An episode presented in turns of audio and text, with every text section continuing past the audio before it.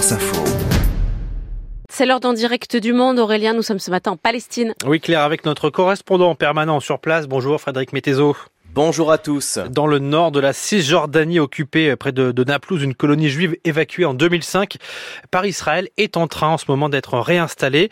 Homesh, c'est son nom, euh, avait été euh, démantelé en, même temps que les colonies euh, situées à Gaza. Mais le 21 mars dernier, le Parlement israélien a abrogé la loi interdisant aux Israéliens de se rendre dans le secteur. Résultat, les, travaux de, réimplantation à Homesh ont, ont commencé il y a une semaine.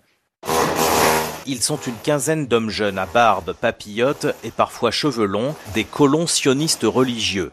Perceuse, marteau, scie, balai, ils s'affairent à installer un préfabriqué blanc. Bonjour, je suis Menahem Ben Shahar, je suis rabbin dans cette école religieuse. Ce préfabriqué sans âme sera bientôt un lieu d'étude de la Torah.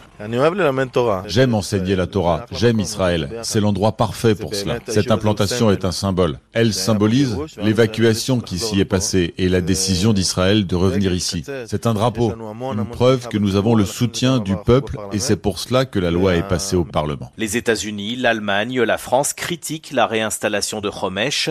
Plusieurs diplomates européens sont même venus dans la région en délégation pour protester et quelques heures après, des colons violents ont mené une expédition punitive dans le village voisin de Bourka, situé en contrebas de Homesh.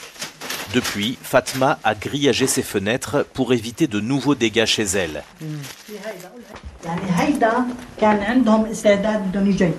Lorsque les colons nous ont attaqués, ils voulaient détruire toutes les vitres de la maison. Mais des jeunes de notre village se sont interposés et ont repoussé leur attaque. Mais désormais, pour protéger la maison, mes enfants ont installé ces grillages aux fenêtres. Vous êtes chez vous vous avez l'impression de vivre en prison. La recolonisation de, de est au cœur du projet messianique du nouveau gouvernement israélien euh, installé euh, fin décembre.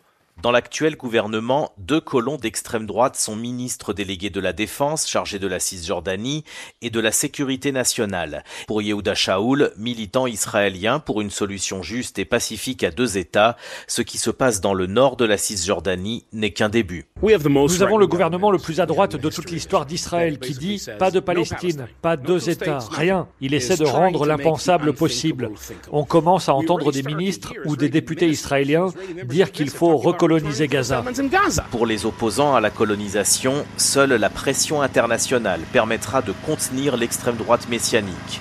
Mais à Homesh, les travaux continuent. En direct du monde depuis la, la Palestine ce matin, euh, France Info reportage de Frédéric Métézo pour euh, le 5-7 de France Info.